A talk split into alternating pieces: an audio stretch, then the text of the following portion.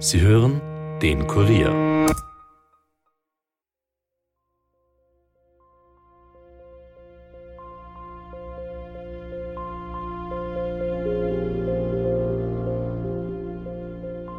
Er war also das Nesthäkchen und war von Anfang an irgendwie so unser kleiner Star. Halt diese zwei Jahre Covid haben, glaube ich, echt verdammt viel ausgemacht in dem, äh, was für Drogen und wie oft. Ich wusste schon, dass er mal was so wie Ecstasy mal ausprobiert hat. War natürlich sehr schockierend und ja, vor allem ist es für mich halt immer noch so, dass ich eigentlich äh, eben nicht wusste, dass man an Drogen doch noch stirbt heutzutage.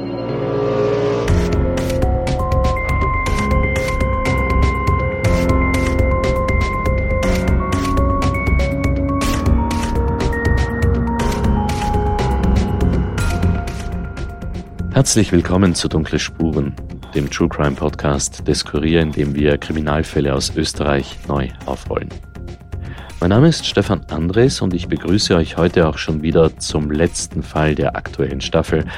Ja, und vielleicht habt ihr es bemerkt, normalerweise kündige ich euch am Anfang einen ungelösten Kriminalfall an, aber der Fall, den wir uns diesmal anschauen, der ist ein bisschen anders. Also es ist schon ein Kriminalfall, aber in diesen Folgen soll vor allem die Geschichte des Opfers erzählt werden. Es geht um die Geschichte des 19-jährigen Wieners Clemens K. Sein Schicksal ist eng mit dem von drei engen Freunden verbunden. Wir werden später auch sie noch auf gewisse Art und Weise kennenlernen. Und hier gleich noch eine Besonderheit. Meistens nennen wir euch den vollen Namen. Bei Clemens machen wir eine Ausnahme. Das war unsere Entscheidung. Wir wollen der Familie und den Freunden von Clemens eine gewisse Anonymität sichern. Es hat sie sehr viel Kraft gekostet, mit uns über das Ganze zu sprechen. Konkret mit unserer dunkle Spurenreporterin Michaela Reibenwein. Hallo Michi. Hallo Stefan. Michi, ich habe es gerade in der Begrüßung angesprochen. Wir betreten mit unseren Hörerinnen und Hörern ein bisschen Neuland. Ja, richtig. Wir haben auch überlegt, ob dieser Fall überhaupt für die dunklen Spuren geeignet ist. Wie du schon angesprochen hast, wir haben hier zwar Ermittlungen der Polizei, darauf werden wir noch im Detail eingehen, aber wir haben keinen Cold Case. Wir suchen also keinen Mörder. Trotzdem haben wir uns entschlossen, hier weiter zu recherchieren und diesen Podcast Clemens und seinen Freunden zu widmen. Anhand ihrer Geschichte haben wir die Möglichkeit, ein Thema aufzugreifen, das sonst jetzt nicht so viel Raum bekommt. Und wir haben uns bemüht, es von möglichst vielen Seiten zu beleuchten und aufzuarbeiten. Gut, dann lass uns damit jetzt einfach einmal beginnen. Sag uns zuerst kurz, worum es in diesem Fall überhaupt geht. Ja, wir beschäftigen uns heute vor allem mit Clemens K. Der 19-jährige Wiener ist am 21. Jänner 2022 tot im Stiegenhaus eines Mehrparteienhauses in Wien-Döbling gefunden worden. Das war kurz nach halb vier am Nachmittag. Polizisten haben noch versucht, ihn wiederzubeleben, aber leider war es dafür schon zu spät. Und wie ist dieser junge Mensch gestorben? Ja, leider an einer Drogenüberdosis. Ja, wie sagt man da in Wien? Ein Giftler, ne? einer, der sich Heroin spritzt. Also nein, von dem Bild verabschieden wir uns bitte gleich hier. Der Clemens war kein Junkie, wie man sich das vielleicht noch vor ein paar Jahren vorgestellt hat. Clemens war ein junger Mann, der wohl einiges ausprobiert hat. Aber wenn wir den auf der Straße getroffen hätten, also wir hätten nicht erkannt, dass er Drogen nimmt. Clemens hat noch bei seinen Eltern in einem Haus in Wien-Döbling gelebt, am Wiener Stadtrand. Das ist eigentlich eine sehr gut bürgerliche und wohlhabende Gegend. Und eine klassische Drogenszene gibt's hier eigentlich gar nicht. Auch die Familie von Clemens wäre nicht auf die Idee gekommen, dass er ein gröberes Drogenproblem hat. Dieser Podcast ist zustande gekommen, weil uns die Mutter von Clemens kontaktiert hat. Das war nicht lange nach dem Tod ihres Sohns. Wir haben Frau K. dann in ihrem Haus besucht. Sie wohnt dort mit ihrem Mann, dem Vater von Clemens. Die anderen Kinder sind schon ausgezogen. Es ist keine riesige Villa, wie es dort einige gibt, aber ein wirklich nettes Haus mit einem kleinen Garten. Die Familie hat auch einen Hund. Es ist eigentlich alles sehr idyllisch. Wir sind dann gemeinsam am Küchentisch gesessen und haben gesprochen, weil es ihr wichtig war, dass die Geschichte ihres Sohnes erzählt wird und sicher auch, um andere Eltern zu warnen. Sie hat uns auch einige Fotos von Clemens gezeigt. Michi, vielleicht beschreibst du uns diesen Clemens noch einmal ganz kurz. Wie hat er denn ausgeschaut? Ja, da waren zum Beispiel Kinderfotos dabei. Auf einem kuschelt sich Clemens mit dem Gesicht zu seinem Hund, auf einem anderen sitzt er mit zwei Freunden auf einem Baumstamm. Dann gibt's da eines, da ist Clemens schon etwas älter und seine blonden Haare sind ein bisschen dünkler geworden. Das dürfte von einer Feier stammen. Er sitzt da an einem großen Tisch und er hat so ein braunes Lammfell über den Schultern und er lacht wahnsinnig fröhlich gerade in dem Moment. Auf einem anderen wiederum, da steht er mit einem Käppi und Lederhose irgendwo in den Bergen und grinst. Der Clemens ist ziemlich groß. Der war 1,90 und er ist sehr schlank gewesen. Er hatte kurze braune Haare, die er vorne ein bisschen verstrubelt hat und blaue Augen. Auf einigen Bildern ist er auch mit seiner Familie zu sehen. Er ist eigentlich immer irgendwie mittendrin. Und es sind wirklich schöne Bilder, die auch ein bisschen einen Eindruck vermittelt haben, wie Clemens aufgewachsen ist. Hier in diesem Haus, in einer großen Familie, als jüngstes von vier Kindern, ein bisschen ein Nachzügler. Also die Geschwister waren da bei seiner Geburt vier, sechs und acht Jahre alt. Und ja, er war also das Nesthäkchen und war von Anfang an irgendwie so unser kleiner Star. Und ja, das hat er auch ausgenutzt. Also er ja, war immer sehr, ist immer sehr gerne im Mittelpunkt gestanden und ähm, ja, hat gern so eine Show abgezogen. Dann war er so in seiner, in seiner Schullaufbahn eigentlich immer unzufrieden, nicht erfolgreich. Das war irgendwie eben alles zu langweilig. Er hatte irgendwie nichts gefunden, was ihm interessiert. Also weder in der Volksschule noch später in der AHS gab es irgendwie ein Fach, wo er gesagt hat, das interessiert ihn besonders. Es haben ihn immer nur irgendwelche, natürlich eh wie andere Jugendliche, Handys. Äh, und dann hat er sich da so seine Spezialgebiete gesucht. Also eine Zeit lang war er Handyspezialist. Da konnte er alle Daten von diversen Handys auswendig. Das hat aber immer sehr schnell gewechselt. Wenn wir dann ihm noch was fragen wollten, war schon das nächste Thema, dann waren Uhren oder Mode oder äh, Autos, was auch immer. Also er hat irgendwie an nichts so richtig dranbleiben können. Auch, ja, er hat probiert, er hat Klavier spielen gelernt, er hat Fußball gespielt, er hat Basketball gespielt, aber alles immer nur für kurze Zeit und dann war es schon wieder uninteressant.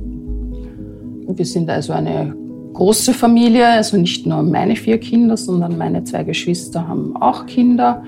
Und wir haben viel gemeinsame Aktivitäten gehabt immer. Also er war bis so in einer Großfamilie eigentlich aufgewachsen mit Großeltern, die auch immer überall dabei waren und großen Familienfesten und äh, Wanderwochenenden und so. Äh, Also sehr behütet in Wirklichkeit. Ja, ja, eigentlich schon, ja. Das haben uns auch die Schwester und die Cousine von Clemens sehr ähnlich geschildert. Carolina und Valentina haben sehr offen mit uns gesprochen und sie haben, das war für mich sehr beeindruckend, trotz allem einen positiven Weg gefunden, mit dem Tod von Clemens umzugehen. Als sie mir erzählt haben, wie sie sich an Clemens erinnern, da sind einige Tränen geflossen, aber wir haben auch gemeinsam lachen können. Die beiden jungen Frauen haben uns im Podcast-Studio besucht. Also wir sind eine, ich glaube, sehr lustige Familie ja. eigentlich. Wir leben Ironie sehr stark aus. Wir machen gerne Witze, nehmen uns gegenseitig auf den Arm. Das ist bei allen so bei uns. Also man veräppelt sich schon so gegenseitig und da haben wir einfach alle denselben Humor. Das ist Carolina. Sie ist die ältere Schwester von Clemens. Sie hat lange blonde Haare, blaue Augen und als Clemens 14 war, hat sie ihn zum Onkel gemacht.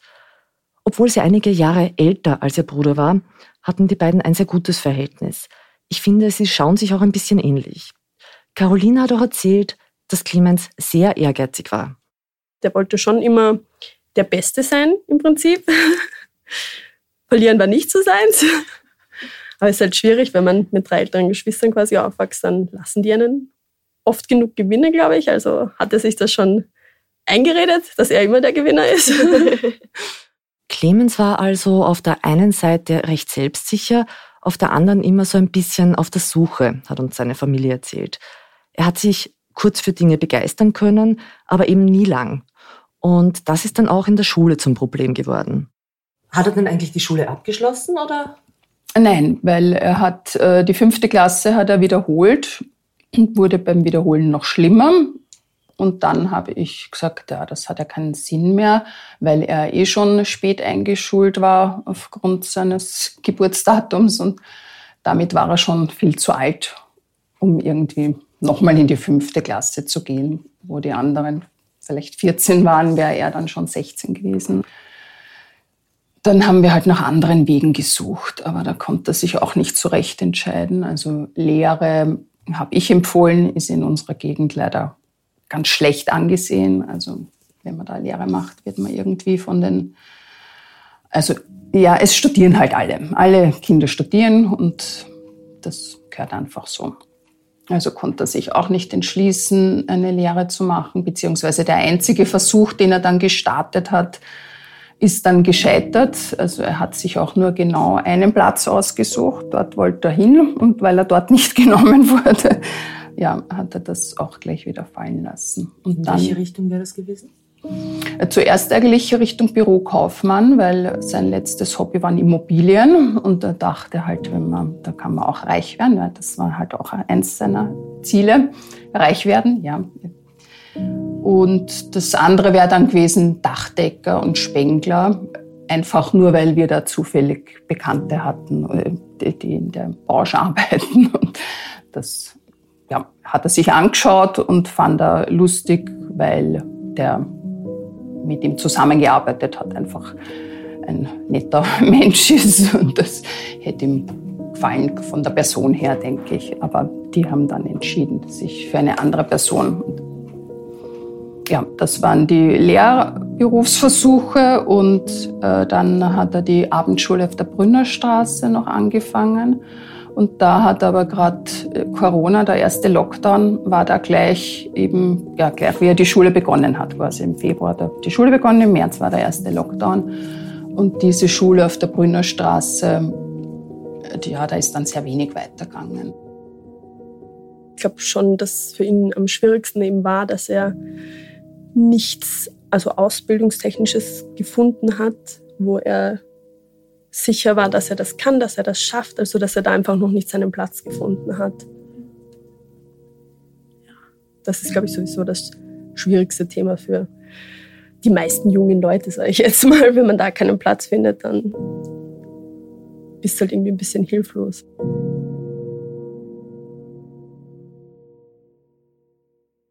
Carolina ist von ihrer Cousine Valentina zu unserem Termin begleitet worden. Clemens war gleich alt wie sie und weil sie ein Einzelkind ist, hat sie als Kind sehr viel Zeit mit Clemens verbracht. Valentina ist eine sehr zierliche junge Frau, dunkle Haare, dunkle Augen. Sie wirkt aber sehr aufgeweckt und sehr reflektiert. Ich habe auch das Gefühl, dass halt viel von der Gesellschaft auch auskommt, dieses, ja, du bist nichts wert, wenn du keine Ausbildung hast, ein bisschen.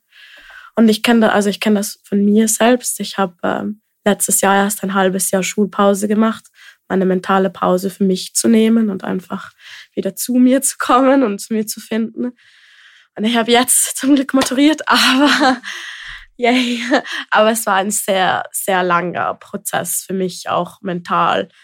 Und es war auf jeden Fall, es wurde auf jeden Fall nicht einfacher gemacht dadurch, dass halt 90 Prozent um mir herum die Leute so, nein, Valentina, du musst das jetzt machen und wenn du jetzt eine Pause machst, dann machst du es nie mehr und so.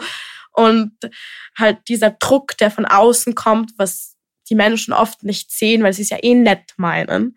Aber es ist halt schon ein enormer Druck, der sich immer mehr und mehr aufbaut, desto länger man braucht, um dann halt wirklich was zu machen. Und ich glaube, also ich glaube schon, dass das beim Clemens auch sehr sehr stark war, ein bisschen dieser, dieser Druck vor allem, weil eben er hatte so viele Interessen, aber keine waren so diese typischen Lehrausbildungen Interessen, finde ich. Und ja, das macht es halt schwierig. In dem Alter vor allem. Und das dürfte dann wirklich eine schwierige Zeit für Clemens gewesen sein. So eine Art Sackgasse. Die Lockdowns haben dann natürlich auch die Freizeit von Clemens sehr eingeschränkt. Er war sonst immer sehr gern mit Freunden unterwegs. Ich glaube, das kann jeder gut nachvollziehen. Das war wirklich für alle von uns eine schwierige Zeit. Und wenn du dann nicht einmal weißt, wohin du willst, wenn die Strukturen fehlen und gleichzeitig spürst du einen gewissen Druck, dann ist das natürlich noch viel schwerer, ganz besonders für junge mhm. Leute. Ja, genau, das auf jeden Fall. Das, das, das bin ich ganz sicher, dass Corona für ihn schlimm war, auch weil eben diese Nachtgastronomie, das war halt so seins. Er war halt einer, der gern in der Nacht in irgendwelchen Clubs unterwegs war. Und äh, ja, das ging dann alles nicht mehr. Und dann haben sie sich halt immer mehr so in Wohnungen auf so Homepartys zurückgezogen. Und ja, ich denke, dass das da halt schön langsam schlimmer wurde mit den Drogen. Das, ähm, Wann hat das Ihrer Meinung nach begonnen? Hm, naja, er hat sicher schon in jungen Jahren mit Alkohol experimentiert. Da war, ja, auch nicht so erstaunlich, da war so 15, denke ich, hat er schon halt angefangen damit und mit äh, Zigaretten und dann wohl auch recht bald mit Marihuana.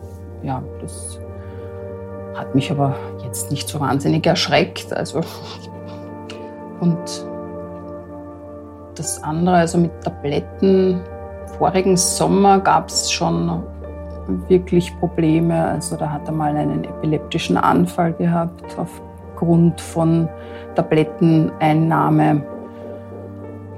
Das ist das Einzige, was ich sicher weiß, dass er da vorigen Sommer eben schon welche genommen hat. Ansonsten habe ich, ja, so ein bisschen haben die Freunde dann schon gesagt, ja, wir haben schon öfter probiert und so. Es ist in der Familie also schon aufgefallen, dass Clemens, sagen wir mal, hin und wieder mit seinen Freunden kifft. Das schon, aber das hat man damals nicht so streng gesehen.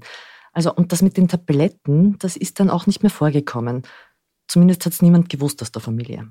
Er hat mir schon mal erzählt, dass sie so quasi sich abwechselnd irgendwas beschaffen.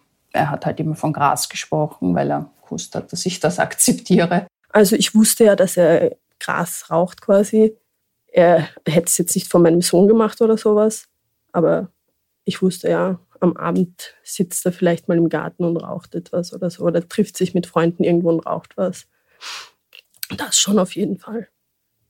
Ich habe mit ihm dann nicht so intensiv darüber geredet. Ich wusste schon, dass er mal was ähm, so wie Ecstasy mal ausprobiert hat.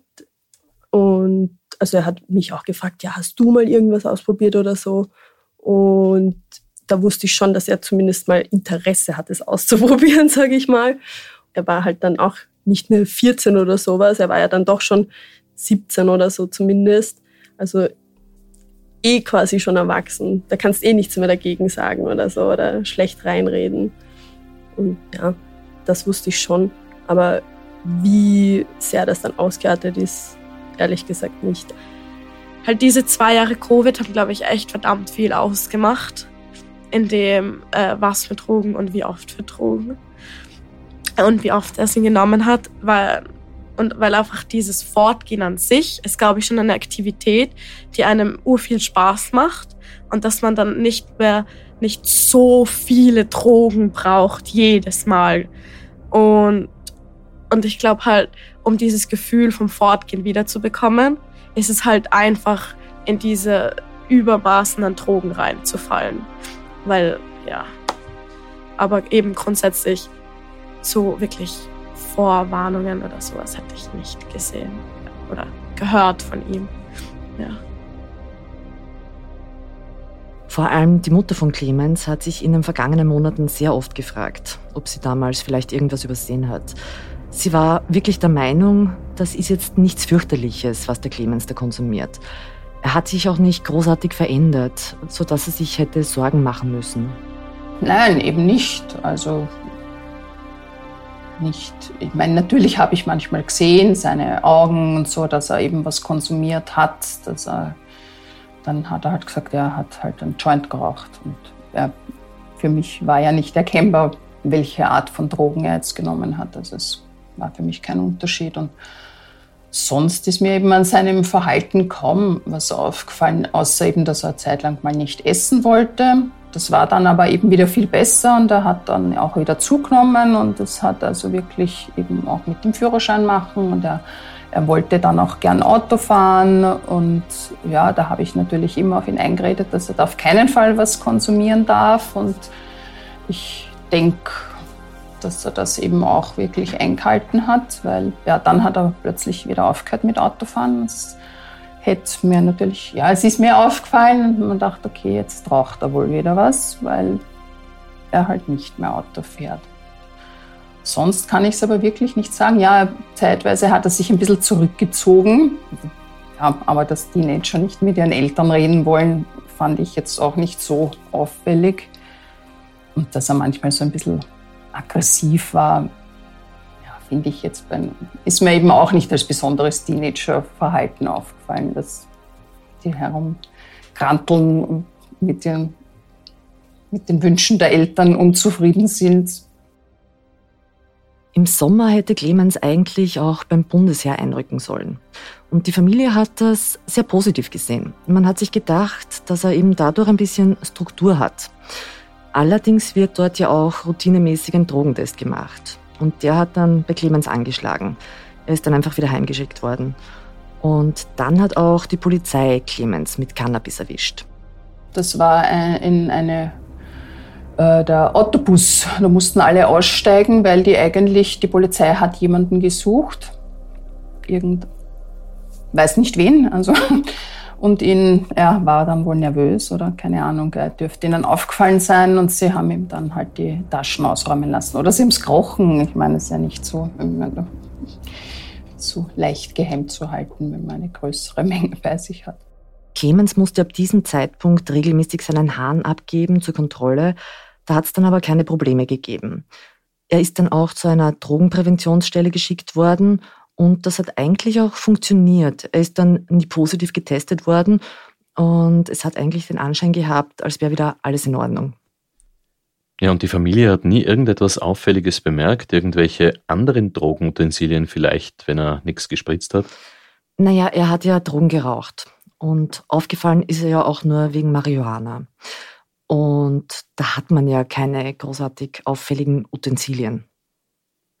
Aber Clemens hat dann auch wieder zu härteren Drogen gegriffen, das steht fest. Michi, weißt du, was an diesem Tag, an dem der Clemens in diesem Stiegenhaus gefunden worden ist, eigentlich genau passiert ist? Ja, es war uns möglich, in diesen Akt der Polizei Einsicht zu nehmen. Und da ist recht detailliert beschrieben, was in den Stunden vor dem Tod von Clemens passiert ist.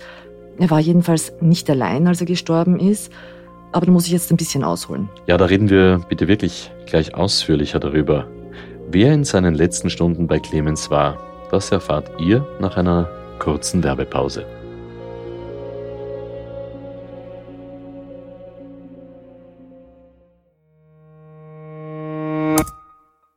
Hey, ihr wollt immer informiert sein über das wichtigste Thema von heute?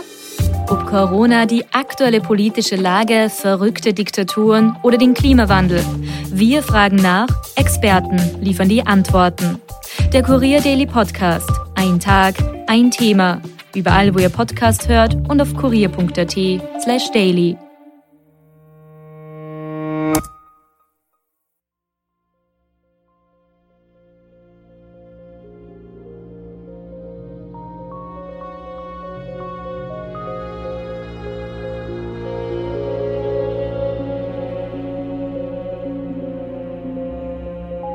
Willkommen zurück zu einer für unseren Podcast Dunkle Spuren eher untypischen Geschichte. Es geht um keinen klassischen ungelösten Kriminalfall, sondern in der ersten Folge vor allem um den tragischen Drogentod von Clemens K. Vor der Pause, da haben wir gehört, dass er nicht alleine gewesen ist, wie er gestorben ist. Also, Michi, was hat die Polizei denn jetzt alles herausfinden können? Was ist da am Tag von seinem Tod wirklich passiert? Naja, der Clemens hat am 20. Jänner zwei Bekannte getroffen.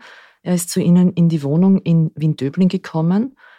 Die jungen Männer haben sich noch nicht lange gekannt. Also die dürften sich so circa zehn Tage vorher am Bahnhof in Heiligenstadt, der ist jetzt nicht so weit von dieser Wohnung entfernt, kennengelernt haben. Es handelt sich um zwei Brüder und ein Mädchen, die Freundin von einem dieser Brüder. Clemens war an dem Tag nicht gut drauf. Er hat Liebeskummer gehabt. Und was dann passiert ist, ist eben auch Teil von polizeilichen Ermittlungen. Und laut diesen Ermittlungen hat die Gruppe in der Wohnung ferngesehen und geplaudert, ganz normal.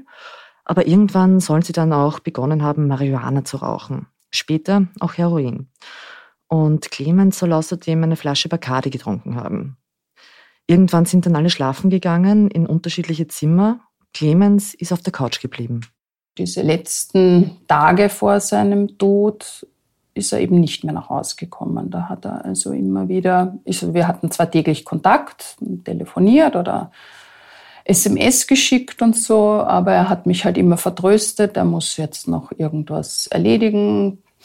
Ja, er musste zum Beispiel, er musste zu den Wiener Linien einen Schulnachweis bringen, weil er da bei dem, also mit dieser Schülerfreifahrt, da braucht man immer einen gültigen Ausweis dazu, den hatte er nicht mit. Und deshalb musste er dann eben diese Bestätigung nachbringen. Also das war ein reeller Termin, den er, glaube ich, niemals wahrgenommen hat, aber das war halt immer, damit hat er mich halt immer vertröstet. Er muss ja dort noch hin und deshalb bleibt er jetzt bei dem Freund oder bei dem Freund, die dort in der Nähe wohnen und ja, das war so vier Tage eigentlich, die er dann nicht mehr nach Hause gekommen ist. Und wo er da genau unterwegs war, ja, bei einem seiner Freunde. Clemens dürfte zuerst bei einem langjährigen Freund gewesen sein. Der hat auch schon Probleme mit Drogen gehabt. Und am Abend vor seinem Tod hat er eben seine neuen Freunde besucht und mit ihnen Drogen konsumiert. In der Nacht ist dann noch ein weiteres Mädchen in diese Wohnung gekommen. Sie hat sich zu Clemens auf die Couch gelegt. Die junge Frau dürfte dann so gegen 2 Uhr am Nachmittag aufgewacht sein. Vermutlich, weil die Mutter von Clemens immer wieder angerufen hat. Das Mädchen sagt halt, es wird so 2 Uhr gewesen sein. Also ich kann es mir gut vorstellen, weil ich habe dann eben schon mehrmals angerufen und irgendwann hat sie sein Handy abgehoben und das war fünf vor zwei fünf Minuten vor 14 Uhr. Und damit denke ich, ja, ich habe sie wohl aufgeweckt, weil das Handy geläutet hat. Und sie hat deshalb bemerkt, dass er nicht gut atmet. Also somit kann man den Zeitpunkt wahrscheinlich doch ziemlich genau benennen, von dem an sie gewusst hat, wie es ihm geht. Aus den Polizeiakten ergibt sich, dass das Mädchen dann die anderen drei Anwesenden geweckt hat und um Hilfe ersucht hat. Die beiden jungen Männer sollen dann Clemens auf dem Boden in eine stabile Seitenlage gelegt haben. Clemens dürfte zu dem Zeitpunkt noch Puls gehabt haben. Aber dann dürften sie es irgendwie mit der Angst zu tun bekommen haben. Sie haben dann anscheinend nicht gewusst, was sie jetzt machen sollen. Und sind dann irgendwie auf die Idee gekommen, dass sie ihn aus der Wohnung schaffen müssen. Laut der Polizei haben sie Clemens seine Kleidung angezogen und dann ins Stiegenhaus getragen. Ganz genau runter ins Erdgeschoss zum Hauseingang am helllichten Tag. Und anscheinend hat niemand der Nachbarn irgendwas davon bemerkt. Wobei die Mutter von Clemens hat mir erzählt, dass es sehr wohl eine Meldung bei der Polizei wegen Ruhestörung gegeben hat. Das dürfte allerdings davor gewesen sein, also vielleicht am Vorabend. Jetzt warte mal, Michi. Die haben nicht nur nicht die Rettung gerufen, sondern ihn stattdessen angezogen, durch das Stiegenhaus getragen bis hinunter ins Erdgeschoss und keiner will etwas davon mitbekommen haben. Niemand hat irgendetwas gehört. Ja, so ist zumindest der Verdacht. Clemens war zwar recht schlank, aber eben doch 1,90 groß. Also den jungen Mann durchs ganze Haus zu transportieren, das war sicher nicht ohne. Aber anscheinend ist niemand misstrauisch geworden. Den Notruf hat dann einer der Brüder abgesetzt. Das war so um 15.30 Uhr herum. Also da ist einige Zeit vergangen von dem Zeitpunkt, an dem sie bemerkt haben, dass mit dem Clemens irgendwas nicht stimmt, bis zu diesem Notruf. Das ist doch verrückt. Die haben ihn dort einfach liegen gelassen. Naja, also einer der Brüder ist anscheinend bei ihm geblieben. Der hat auch angegeben, dass er ihn im Stiegenhaus gefunden hat und ihn gar nicht kennt. Die Rettung hat ihm auch Anweisungen für eine Herzdruckmassage gegeben. Für mich ergibt sich da jetzt eine ganz wesentliche Frage. Hätte Clemens überlebt, wenn seine Bekannten gleich die Rettung gerufen hätten? Ja, genau diese Frage ist auch dem Gerichtsmediziner gestellt worden. Und um das beantworten zu können, ist dann natürlich auch analysiert worden, welche Substanzen im Körper von Clemens waren.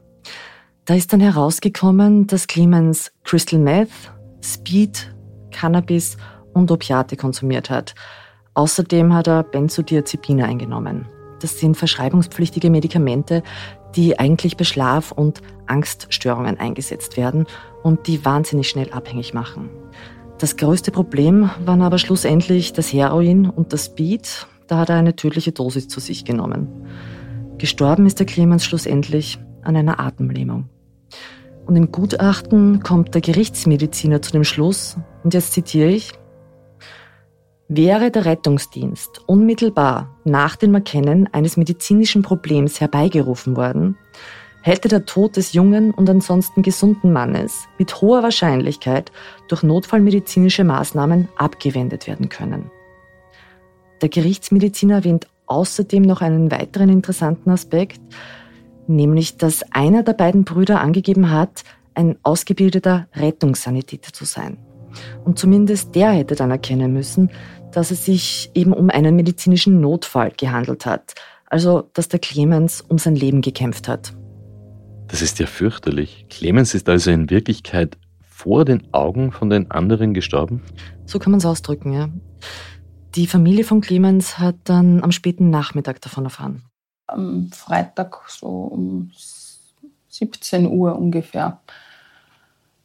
Da ist die Polizei gekommen und hat uns die Todesnachricht gebracht. Ja. Und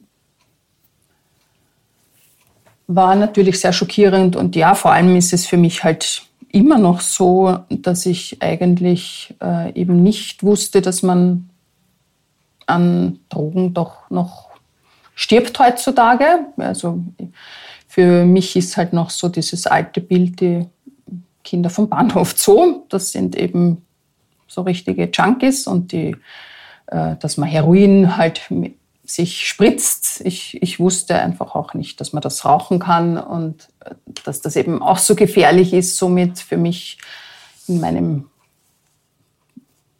Kopf ist halt einfach nur das äh, gewesen, wenn man Drogen spritzt, das ist wirklich gefährlich. Und äh, solange das nicht so genommen wird, ist, äh, ja, und mir war es einfach nicht klar, dass. Und ich denke, es ist viel nicht klar und das ist auch vielen, äh, das Konsumieren nicht klar, wie gefährlich das doch ist, dass das also eben tödlich sein kann. Ähm, das vor allem zu mischen, die unterschiedlichsten Substanzen, Tabletten und dann eben noch Opiate dazu. Ich muss sagen, ich hatte schon irgendwie so ein komisches Gefühl, als ich, also ich war arbeiten, meine Mutter hat dann einen Sohn abgeholt vom Kindergarten, ganz normal. Und ich war bis um 6 Uhr arbeiten und dann hat sie mir schon so komisch geschrieben, komm nach Hause so circa. Sonst bringt sie mir oft zu mir nach Hause. Es liegt quasi dazwischen am Weg zwischen meiner Arbeit und ihrem Zuhause, liege ich so in der Mitte, meine Wohnung. Und da war mir irgendwie klar, irgendwas stimmt nicht. Aber dann habe ich so eigentlich so gemerkt, dass die so fertig sind, dass ich jetzt keine Zeit habe, dass ich einfach auch so fertig sein kann jetzt oder sowas. Und war zuerst mal so Vermittlerin oder sowas. Voll. Ja. Also ich war, ich war ironischerweise mit meinem Freund beim Geburtstag von seinem Cousin. Ähm, und ich war, also ich bin mit einem komischen Gefühl aufgewacht. Es war schon ein bisschen so ein, so irgendwas hier. Aber ich war, ja, okay, passt schon. Egal. Und dann, und dann habe ich nur einen Anruf von meinem Papa bekommen, der zu der Zeit in Spanien war. Und er hat sofort, er hat, glaube ich, Hallo gesagt, Valentina, und dann hat er gesagt, ja, der Clemens ist gestern über Nacht verstorben. Und alles in mir ist einfach nur so wusch. Es war, es war, ich war komplett überfordert. Zuerst habe ich es nicht realisiert. Aber ich glaube wirklich, alles, was ich in diesem Moment denken konnte, ist, ich habe dich so lieb, Papa. Und einfach diese, diese Dankbarkeit, dass ich da sein kann, dass ich meine Eltern habe und so. Das war es auf jeden Fall. Und ich habe, also, ich hatte den Luxus, schon wirklich all meine Emotionen auch in dieser Sekunde und einfach in dieser Stunde rauslassen zu können. Und es war, es war zum Glück nur eine sehr kleine Familienparty von meinem Freund. Und, und sie waren auch, also sie waren alle sehr verständlich, aber haben mir auch Zeit und Raum gelassen, was ich voll gebraucht habe. Und nachdem also nach einer Stunde vom Runterkommen ein bisschen bin ich dann wieder nach Hause. Und da hat es mich dann nochmal so also getroffen und dann also ich glaube, ich habe alles gemacht. Ich habe geweint, ich habe äh, den Boden getreten, ich habe geschrien, ich habe, ich hab, glaube ich, wirklich alles rausgelassen. Aber es war auf jeden Fall, ich glaube, wirklich eines der stärksten Gefühle war einfach Dankbarkeit für mein eigenes Leben ein bisschen. Ja. Ja. Voll. Keine Wut, keine Verzweiflung. Es war, nein, in dem Moment war es noch keine Wut, weil ich halt nicht wirklich viel Information hatte. Es war kurz danach war schon Wut, wie ich mehr erfahren habe, dass ja, hätten die anderen mehr oder schneller reagiert, dann wäre es vielleicht nicht zu seinem Tod gekommen. Da war ich schon wütend, aber ich habe ich, ich hab auch schnell gemerkt, dass diese Wut absolut gar nichts bringt und halt. Und ja, und ich habe diese Wut dann halt einfach. Ja, es war, es war, es war nie eine Verzweiflung, es war, es war tiefe Trauer, das auf jeden Fall. Aber Verzweiflung ist nicht. Und eben die Wut habe ich dann mehr und mehr in Trauer einfach umgewandelt. Was aber, glaube ich, wirklich gut für mich war, um das zu verarbeiten und so. Eine wirklich tragische Geschichte, aber dass sich seine Freunde anscheinend dazu entschlossen haben, nicht zu helfen, das das will mir einfach nicht aus dem Kopf gehen, Michi. Kannst du uns mehr zu dieser Gruppe erzählen, mit der Clemens da seine, ja, seine letzten Stunden verbracht hat? Ich würde gerne, aber das ist rechtlich heikel. Zum einen sind die zum Teil noch minderjährig und zum anderen läuft da eben noch dieses Ermittlungsverfahren. Das ist noch nicht abgeschlossen. Und entsprechend wenig darf ich da auch aus rechtlichen Gründen sagen. Was ich sagen kann, die vier jungen Männer und Frauen, die werden sich wahrscheinlich vor einem Gericht dafür verantworten müssen, weil auch die Polizei recht schnell Zweifel gehabt hat, ob die Angaben stimmen können. Die Polizei ist dann also schon recht schnell drauf gekommen, dass da irgendwas nicht stimmt und dass die eben den doch kennen, wo sie zuerst behauptet haben, dass sie den Clemens also nicht kennen und nur zufällig keine Ahnung haben, wie der da ins Stiegenhaus gekommen ist. Und dann erst wurde eben in der Wohnung Nachschau gehalten, wobei eben es ja keinen Durchsuchungsbefehl gab oder so. Und die Ermittler haben eben nur so, was sie halt so beim, sie durften reinschauen, die Burschen haben das erlaubt und ja, da haben sie dann seinen Rucksack, von meinem Sohn den Rucksack gefunden und jede Menge Drogen. Das ist eine so erschütternde Geschichte, Michi.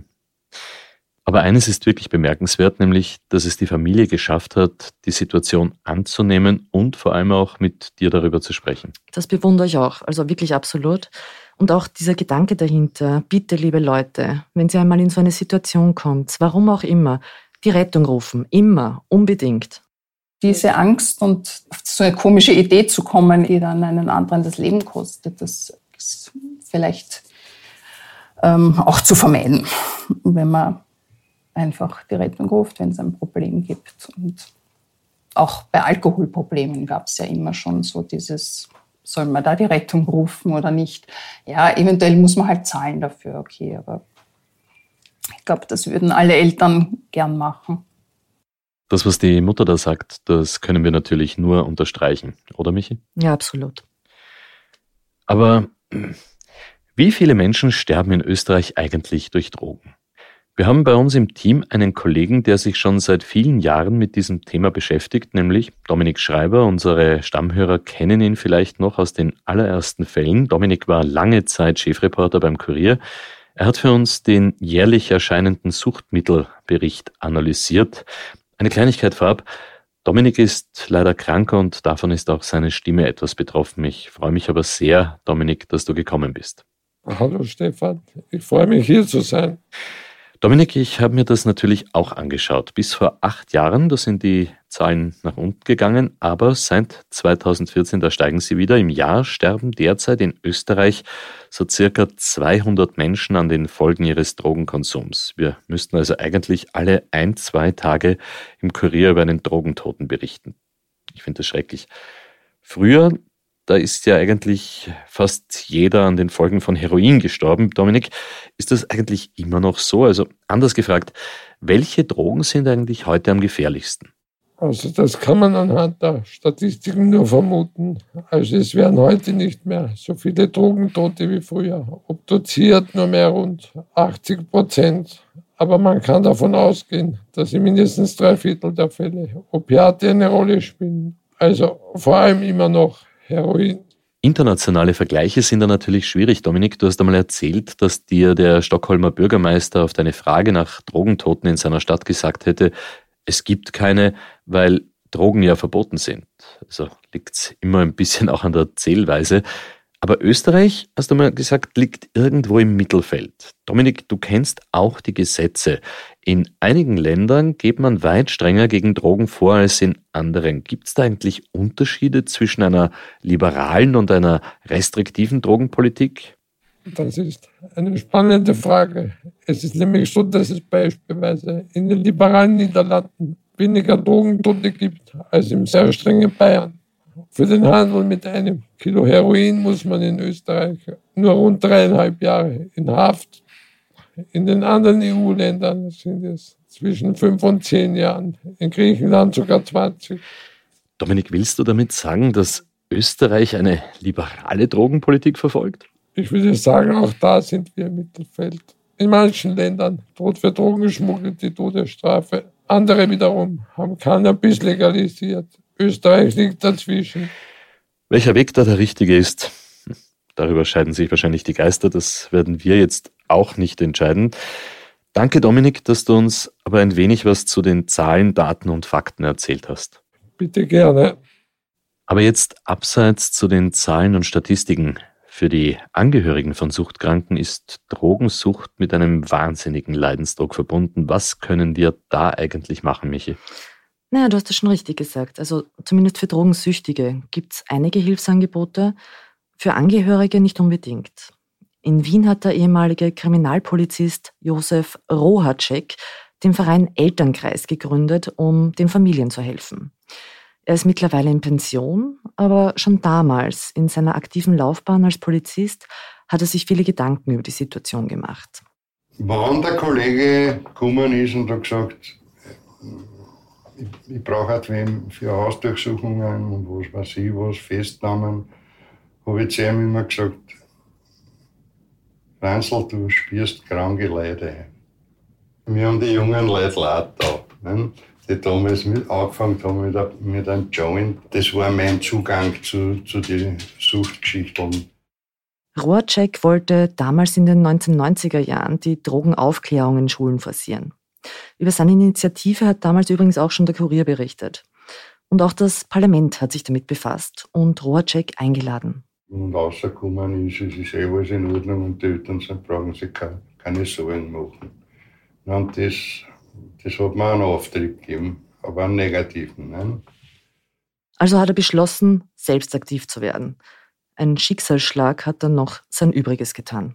Die Drogentoten waren so ab 1990. Und was, was mir nahegegangen ist von ehemaligen Kollegen, also der ist auch schon in Pension, der war auch bei der Polizei und seine Tochter Franziska wurde bei uns in, in Terragossen in einem Haus, in, ein, in, einer fremden Wohnung, dort in einer Badewanne aufgefunden. Äh, und, und da haben bei mir äh, sind die Alarmglocken auch gesprungen, weil ich, weil ich dann die Angst gehabt habe. Ich habe da Madeln im pubertären Alter. Äh, und da, da waren natürlich auch äh, teilweise äh, Jugendliche unterwegs, die es verkauft haben. Und, und, und ja, es gab eine Drogenszene auch in Hirstetten. Ne? Roacek hat daraufhin eine Selbsthilfegruppe gegründet. Im Lauf der vergangenen 25 Jahre sind dort 600 Personen beraten worden. Die Angehörigen haben oft das Problem, jemanden zu finden, mit dem sie über ihre Situation sprechen können. Und sie sind oft sehr erleichtert, wenn sie dann endlich jemanden gefunden haben. Also grundsätzlich, entweder kriegen wir E-Mail oder es ruft wer an. Und äh, da stehen wir oft schon eine halbe Stunde beim Telefon und, und die Leute bedanken sich und sagen, Sie sind der Erste, der einmal ein Ohr für mich hat. Und wir laden dann die Leute ein zu uns in den Elternkreis. Wir können das nicht am Telefon abhandeln. Die Familie von Clemens hat so eine Unterstützung damals nicht gehabt. Aber sie haben es eben trotzdem geschafft, etwas Positives mitzunehmen. Valentina und Carolina haben da sehr starke Worte gefunden. Ich glaube schon, dass man gefühlt irgendwie dankbarer ist. Also für alles einfach. Und ähm, man achtet, glaube ich, doch irgendwie dann, oder man hat wieder so den Anstoß bekommen, achte noch mehr auf deine Mitmenschen und sowas. Bemühe dich ein bisschen mehr, weil ja, ich glaube schon, dass man sich manchmal einfach, also nicht nur sich selbst, sondern irgendwie so gegenseitig irgendwelche Beziehungen so ein bisschen schweifen lässt, so weil man sich denkt, na, eigentlich bin ich zu müde, aber man tut sich selber nur einen Gefallen, wenn man mehr Zeit investiert in Freundschaften oder andere Beziehungen. Also sich selber im Sinne von, du siehst, dass andere glücklich sind, dass du ihnen helfen kannst zum Beispiel, aber auch für dich selbst entwickelst du dich ja nur weiter, wenn du irgendwie mehr machst, anstatt nur zu Hause zu sitzen und schlafen zu gehen oder sonstiges. Ja, ja da kann ich absolut nur zustimmen. Eben auch diese, diese Dankbarkeit für alles im Leben. Ich habe auch ein bisschen, ein bisschen mehr, würde ich sagen, Dankbarkeit eben für meine Eltern auch. Glaube ich nochmal so diese und ein bisschen mehr Motivation, um unsere Beziehung auch zu stärken und sowas. Und dann halt auch dieses, dieses wirklich, dieses Lebe im Moment. Ich habe den Clemens auch mit einem Lächeln, also wenn ich an ihn denke, dann sehe ich ihn mit einem Lächeln und nicht mit irgendwas anderem. Das sind wirklich sehr schöne Worte, die die beiden da sagen. Aber Michi, dieser Fall heißt doch vier Freunde. Wir haben aber bis jetzt nur über Clemens gesprochen. Da fehlt sicher noch etwas. Das stimmt. Äh, und der Titel hat leider einen traurigen Hintergrund. Nicht nur der Clemens ist an einer Drogenüberdosis gestorben, sondern auch drei seiner Freunde. Das heißt, wir sprechen hier nicht nur von einem Drogentoten, sondern gleich von vier? Ja, und das Auffällige dabei ist, alle vier sind innerhalb von wenigen Wochen gestorben. Da ergeben sich bei mir natürlich noch viele Fragen. Lass uns darüber bitte noch ausführlicher sprechen, und zwar in der zweiten Folge von Dunkle Spuren, vier Freunde.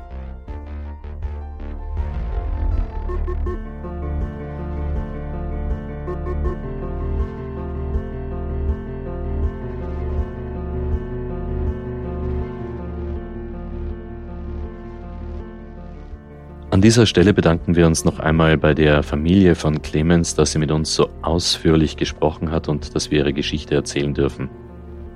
Im zweiten Teil von unserem Fall werden wir außerdem mit einem Mann sprechen, der seit vielen Jahren mit seiner eigenen Sucht kämpft. Aber wir beleuchten das Thema auch von anderen Seiten. Wir sprechen mit einem Drogenfahnder, einem Mediziner, der Drogenkranke betreut und mit Sozialarbeiterinnen.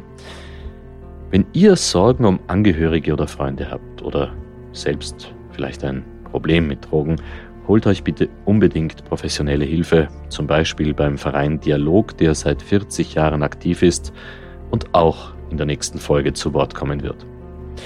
und wenn euch diese Folge gefallen hat, dann hinterlasst uns bitte eine Bewertung in eurer Podcast-App und erzählt euren Freunden davon. Und folgt uns auch auf Instagram. Instagram.com slash dunkle Spuren da haben wir für euch jede Menge zusätzliches Material zu allen bisherigen Dunkle Spuren Folgen parat. Dunkle Spuren ist ein Podcast des Kurier, Moderation Stefan Andres, Reporterinnen sind Michaela Reibenwein, Yvonne Wiedler, Elisabeth Hofer und Valerie Kripp. Schnitt Daniel Jamanik und Dominik Kanzian. Der Titelsong von Tobias Schützenberger. Produziert von Elias Nabmesnik.